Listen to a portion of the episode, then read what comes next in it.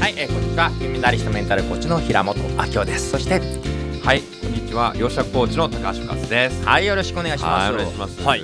高橋さん、初めてね、はい本を出版した時って、どはいんな気持ちでした。ああ、もうすごくね、まあ、うん嬉しかったんですけども、うんうんまあ、本当にですね、昔からもう8年前から、うんまあ、本を出したいと思ってたんですね、ずっと。はい、はい、はい。で、まあ、本当にね、もう本当に夢リストに、うんもう本を出版して、もう100万部のね、うんコピー数になったみたいな目標を書いたりとかですね、まあ、そういうことをやってたんですけども、はいはいまあ、でもどんなテーマで書こうかなとか、どういう本書こうかまだ全然具体で決まってな くて。テーマ決まってないまんま。そうなんですよ本は出したい気持ちだけもうそうはそう出したい気持ちがあったんですね、そうでそれで、えーまあでまあ、よくですね、まあうん私のミッションと皆さんの夢をこう叶えることなので、うんあの昔流行ったこう夢を叶えるぞとか、はありましたねああいう本とかあードラマ化した面白いですはい、あれうんもすごい面白かった、あんな感じのうんなんかストーリー形式で、なんか夢を叶えるっていうテーマでね、うん本書けたら面白いなと思ってましたし、うんあと私が好きな本でですね、うん佐藤光郎さんの、えっと「神様とおしゃべり」っていうの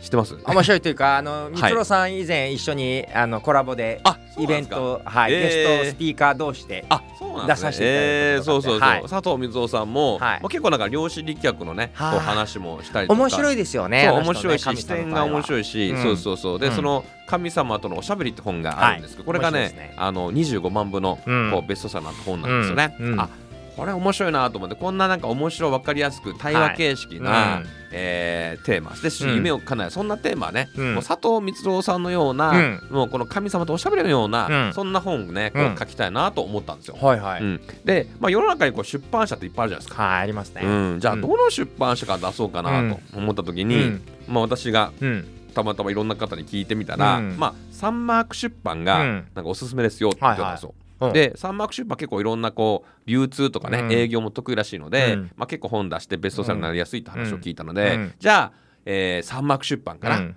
お神様とおしゃべりのような佐藤光雄さんの、うんまあ、神様とおしゃべりの本を出したいなと思ったんですね。はい。でそしたらこう思ったうんこう3日後に、うん。なんと、そうあのーサンマーク出版のうん編集者かうらん急にこう Facebook でメッセージ来ましえて連絡事前に取ったんじゃなくてえ撮っ自てないです分からいや取ってないでえすえ自分からサンマーク出版の方に いや調えべってとねそれはやってないですえやってないです向こうからやってきたんですよえー、そうそうそうえとすごいじゃないですかそうなんですよ向こうからメッセージ来てうんであの本出しませんかみたいな話が急に来たんですよえーで普通は本出す時ってはあなんか出版企画書うん書いてこういうテーマでうんこういうなんか目次でうんえーこういうの出しますようねん企画書を書いていろんうなん会社出版社うんにこうオファーっていうかうんこう企画書を出しうてんででやっとこうんう出せるみたいなうん流れだと思うんですけうどん私なんか異例でうんもう出版社が直接こう来てですねうん うんでじゃあお会いしましょうって言って、じゃあちょっと出したいのでちょっとお会いしましょうって言って本、あのーまあまあ、その方あの実は高田馬場お高田ー馬場、まあ、三幕出版高田馬場にはいはい本社があるんですけども、はいその高田馬場から、うんえー私のこの、えー大阪のうん方まで来ていただいてでえすねわざわざ大阪までわざわざそうです来ていただいてではあそこで初めてそのは出版の編集者とですね、はいまあ、打ち合わせをしたんですね。うんでいろいろこう聞いてみたら、うん実はもともとは、あのワニワニブックスっていう出版社で働いていて、はいはいはいでそこで実はその編集者は、はあ佐藤光雄さんはの「神様とおしゃべり」はの担当編集者だったんですよ。すごいです ね望んだまんまですね望んだまんまのそのまんまですねそのまんま引き寄せ手に取るような 手に取るそうそう